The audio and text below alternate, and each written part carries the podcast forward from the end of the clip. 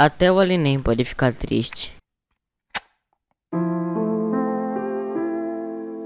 Olá, muito prazer, meu nome é Alinem e se você não me conhece, eu sou o Alexandre, dono desse podcast.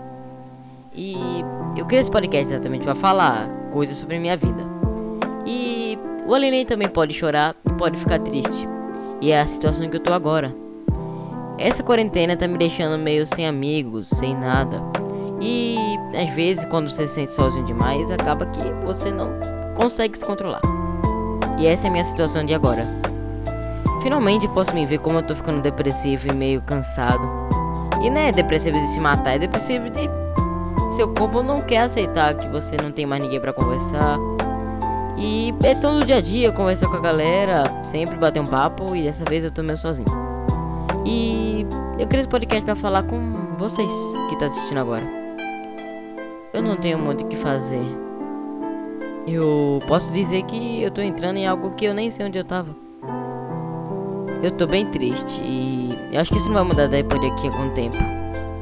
Então, se você tá me escutando agora, não ficar dizendo, ah, eu não fiquei do bem, Alexandre, vou melhorar. Você vai ficar feliz, você vai melhorar, né, né, né? Não vou. Não vai ser assim que eu vou mudar e vai demorar algum tempo. Eu tenho que. É, eu tenho que melhorar, só isso. Eu vou entrar no novo colégio. Dessa vez eu espero achar mais amigos e mais gente que eu possa conversar. E esse colégio vai ser no ano que vem. Tô esperando para ver se consigo encontrar novamente novos amigos. O Laguino, meu melhor amigo, que não sei se ele tá vendo esse negócio, acho que nem vê. Mas ele é meu melhor amigo que eu encontrei até hoje. E não teve mais ninguém que conseguiu superar ele. Acho que ele foi meu primeiro amigo de verdade. Tirando meu amigo Alan, né? Mas, tipo, amigo que eu ainda continuo conversando sem parar. O Laguinho sempre tá lá fazendo eu rir. E eu acho que ele é a única fonte de eu ainda não entrar em depressão e querer me dar um tiro. Então, eu posso dizer só obrigado, Laguinho.